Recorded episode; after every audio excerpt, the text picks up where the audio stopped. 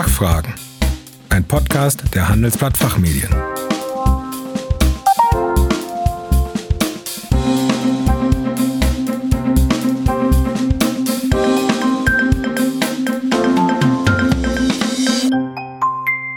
Herzlich willkommen zum Expertentalk der Handelsblatt Fachfragen. Mein Name ist Kerstin Pferdmenges.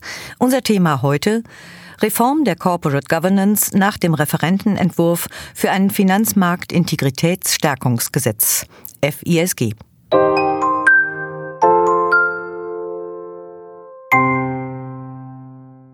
Der Bilanzskandal des ehemaligen DAX-Konzerns Wirecard hat zu einer lebhaften Diskussion über die Verbesserung des deutschen Corporate Governance-Systems geführt. Das Bundesjustizministerium hatte im Einvernehmen mit dem Bundesfinanzministerium den Vertrag mit der Deutschen Prüfstelle für Rechnungslegung e.V. aufgekündigt. Im Mittelpunkt der Diskussion der vergangenen Monate steht die Reform des zweistufigen Enforcement-Verfahrens und der Abschlussprüfung bei Unternehmen des öffentlichen Interesses. Allerdings wurden auch unterschiedliche Reformmaßnahmen beim Vorstand und Aufsichtsrat behandelt. Der mit großer Spannung erwartete Referentenentwurf von Finanz- und Justizministerium für ein Gesetz zur Stärkung der Finanzmarktintegrität, das schon eben erwähnte Finanzmarktintegritätsstärkungsgesetz, kurz FISG, wurde Ende Oktober 2020 veröffentlicht. Das Gesetzgebungsverfahren könnte sogar noch im Verlauf des Jahres 2020 abgeschlossen werden. Zu diesem Thema habe ich ein paar Fragen an Professor Dr. Marius Groß, Professor für Rechnungswesen und Controlling im Gesundheitswesen an der Hochschule Niederrhein und Professor Dr. Patrick Felte, Professor für Betriebswirtschaftslehre, insbesondere Accounting, Auditing und Corporate Governance an der Leuphana Universität Lüneburg. Beide sind regelmäßige Autoren unserer Zeitschriften Der Konzern und der Betrieb. Guten Tag, Professor Groß und Professor Felte. Willkommen bei den Fachfragen. Guten Tag. Guten Tag. Herr Professor Groß, welche drei Maßnahmen des FISG werden aus Ihrer Sicht das deutsche Corporate Governance System besonders deutlich beeinflussen? Zunächst einmal setzt das FISG tatsächlich an drei Überwachungslinien an. Einmal bei den Unternehmen selbst, namentlich beim Vorstand und Aufsichtsrat, dann bei der externen Prüfung durch den unabhängigen Abschlussprüfer und zuletzt beim Enforcement, also bei der Aufsicht. Den größten Einfluss auf das Governance-System werden meiner Meinung nach die Änderungen in, im, im Bereich des Enforcement und der Abschlussprüfung haben. Erstens ist beim Enforcement der künftige Ansatz wohl mehr Staat und weniger Vertrauen auf Selbstregulierung der Wirtschaft. So wird zwar grundsätzlich am zweistufigen Verfahren aus DPR und BaFin festgehalten, insgesamt erhält die BaFin aber mehr Aufgaben, Verantwortung und Rechte. Zweitens soll künftig mehr Transparenz über Enforcement-Verfahren herrschen. So soll die BaFin über den Verfahrensstand öffentlich berichten und am Ende sogar Fehlerkorrekturen verlangen können. An dritter Stelle werden aus meiner Sicht aber auch die Änderungen im Bereich der Abschlussprüfung sicherlich sehr großen Einfluss auf unser bisheriges Governance-System haben. Mhm. Und wie wird sich der Beruf des Abschlussprüfers wohl verändern? Eine wesentliche Änderung ist sicherlich die geplante Ausweitung der zivilrechtlichen Haftung. Die Haftungsgrenzen des Abschlussprüfers sollen auf bis zu 20 Millionen Euro ausgeweitet werden. Bei grober Fahrlässigkeit soll es sogar gar keine Haftungsgrenze mehr geben. Auch sollen Prüfer umfassender für das Fehlverhalten ihrer Gehilfen haften. Neben diesen zivilrechtlichen Maßnahmen sind zudem Strafvorschriften für die unrichtige Abgabe eines Bestätigungsvermerks bei Unternehmen des öffentlichen Interesses geplant.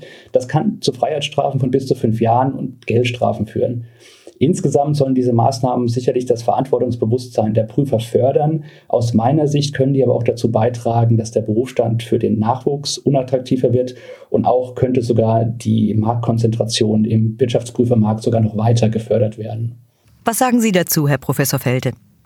Ja, vielen Dank für die Frage. Also neben den bereits erwähnten Reformmaßnahmen, die Kollege Groß angeführt hatte, ist beim Abschlussprüfer auch zu berücksichtigen, dass die Regierung bestrebt ist, die Unabhängigkeit des Abschlussprüfers zu erhöhen durch zwei Maßnahmen. Einmal der Bereich der externen Rotation und das andere die Begrenzung der parallelen Prüfungs- und Beratungstätigkeit. Bislang ist es so, dass neben einer Grundlaufzeit von zehn Jahren ermöglicht wird, die Wechselfrist auf 20 Jahre bei öffentlicher Ausschreibung beziehungsweise 24 Jahre bei Joint Audit zu erhöhen. Von diesen beiden Wahloptionen soll künftig kein Gebrauch mehr gemacht werden sollen. Das heißt, alle Prüfungen bei unternehmensöffentlichen Interesses müssen nach zehn Jahren ihre Prüfungsgesellschaft wechseln. Das zweite ist die Möglichkeit, bislang auch noch im begrenzten Maße parallel Steuerberatungs- und Bewertungsleistungen bei Mandanten durchzuführen, neben der regulären Abschlussprüfung. Auch diese Möglichkeit soll künftig, so sieht es der Referentenentwurf vor, nicht mehr fortbestehen. Wir haben zu diesen beiden Reformmaßnahmen schon vor einigen Jahren sehr kontrovers diskutiert und eigentlich kann man nicht sagen, dass die beiden letztgenannten Unabhängigkeitsmaßnahmen direkt ähm, ein, eine gute Reformmaßnahme mit Blick auf die Verhinderung von Top-Management-Frauds äh, darstellen. Also im Wirecard-Skandal ist das eigentlich keine direkte Reformmaßnahme, die entsprechend uns ins Auge fällt. Und auf welche Änderungen muss sich der Vorstand denn nun einstellen? Herr Professor Felte, wie ist hier Ihre Einschätzung? Ja, also Kollege Groß hatte ja schon gesagt, das Three Lines of Defense Modell wurde aktiviert. Das heißt, der Referentenentwurf sieht vor, dass auch der Vorstand in die Reformdiskussion einbezogen wird, wenngleich ich sagen muss, die Reformmaßnahmen sind bislang relativ moderat. Zunächst einmal ist angedacht, entsprechend, dass börsennotierte Aktiengesellschaften künftig ein angemessenes und wirksames internes Kontroll- und Risikomanagementsystem einführen sollen. Das ergänzt die bisherige Verpflichtung für Vorstände bei Aktiengesellschaften, ein Risikofrüherkennungs- und Überwachungssystem allerdings nur für bestandsgefährdende Risiken einzurichten. Also hier soll es entsprechend eine Stärkung der Leitungsverpflichtungen entsprechend geben. Das zweite ist die Ausweitung der Straf- und Bußgeldvorschriften für einen fehlerhaften Bilanzeid. Bislang beträgt die Freiheitsstrafe bis zu drei Jahren und der Gesetzgeber äh, plant diese um ähm, zwei Jahre, also bis zu fünf Jahren auszuweiten und bei leichtfertigem Handeln auch schon eine Freiheitsstrafe von bis zu zwei Jahren einzurichten, wenn man einen Bilanzeid falsch abgegeben hat. Ja, und jetzt würde ich gern vom Vorstand nochmal zum Aufsichtsrat kommen. Welche zusätzlichen Aufgaben warten denn auf diesen? Ja, da gibt es auch einige Reformmaßnahmen, wobei ich auch da sagen muss, dass noch Luft nach oben ist. Zunächst einmal, was den Prüfungsausschuss anbelangt, so haben wir bislang ein Wahlrecht zur Implementierung für alle Unternehmen des öffentlichen Interesses. Hierbei soll es künftig zu einer Verpflichtung kommen, einer Einrichtung, und man will entsprechend ein unmittelbares Informationszugriffsrechts gegenüber dem Leiter der internen Revision, des Risikomanagements und der internen Revision einrichten. Zum Zweiten möchte man die Finanzexpertise im Aufsichtsrat erhöhen. Bislang ist es so, dass wir einen Finanzexperten berufen müssen, der entweder auf dem Bereich Rechnungslegung oder Abschlussprüfung versiert ist. Hierbei möchte nun der, die Bundesregierung entsprechend, dass in beiden Gebieten kumulativ die Expertise vorliegt. Entweder eine Person kann Rechnungslegung und Abschlussprüfung oder man teilt die beiden Kompetenzen auf zwei Personen auf. Last but not least will man auch die Aufgaben des Prüfungsausschusses erweitern. Und zwar betont man, dass äh, die Überwachung der Qualität der Abschlussprüfung künftig auch zu den Aufgaben des Prüfungsausschusses bzw. des Aufsichtsrats zählen.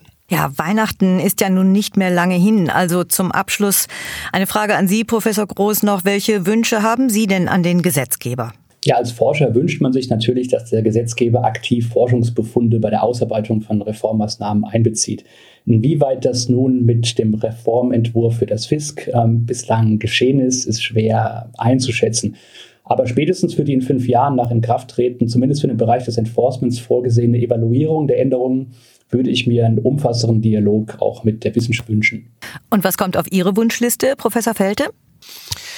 Ja, also der Referentenentwurf ist also auf jeden Fall politischer Aktionismus und wenig gut überlegt. Ich hatte auch davon gesprochen, dass man den mit der heißen Nadel gestrickt hat. Ich würde mir ebenfalls wünschen, deutlich mehr Zeit für die Auswertung der Reformmaßnahmen, auch ein Blick in die Wissenschaft, wie Kollege Groß meinte, und auch natürlich zu überlegen, mit welchen Konsequenzen, äh, gerade aus Sicht der Gesellschaft, des Kapitalmarkts, diese Reformmaßnahmen entsprechend verbunden verbunden sind. Denn wir suchen ja entsprechend Maßnahmen, die wirken, künftig Top-Management-Fraud zu verhindern und nicht entsprechend Maßnahmen, um entsprechend über Gebühr eine bestimmte Partei äh, entsprechend zu schädigen. Wir sind schon wieder am Ende. Vielen Dank an Sie beide, dass Sie uns Rede und Antwort gestanden haben. Sehr gerne. Ich danke Ihnen auch. Liebe Zuhörerinnen und Zuhörer, mehr zum Thema finden Sie in unseren Zeitschriften Der Konzern und der Betrieb. Einige Links dazu haben wir in den Show Notes für Sie hinterlegt. Vielen Dank für Ihr Interesse. Tschö und bis zum nächsten Mal.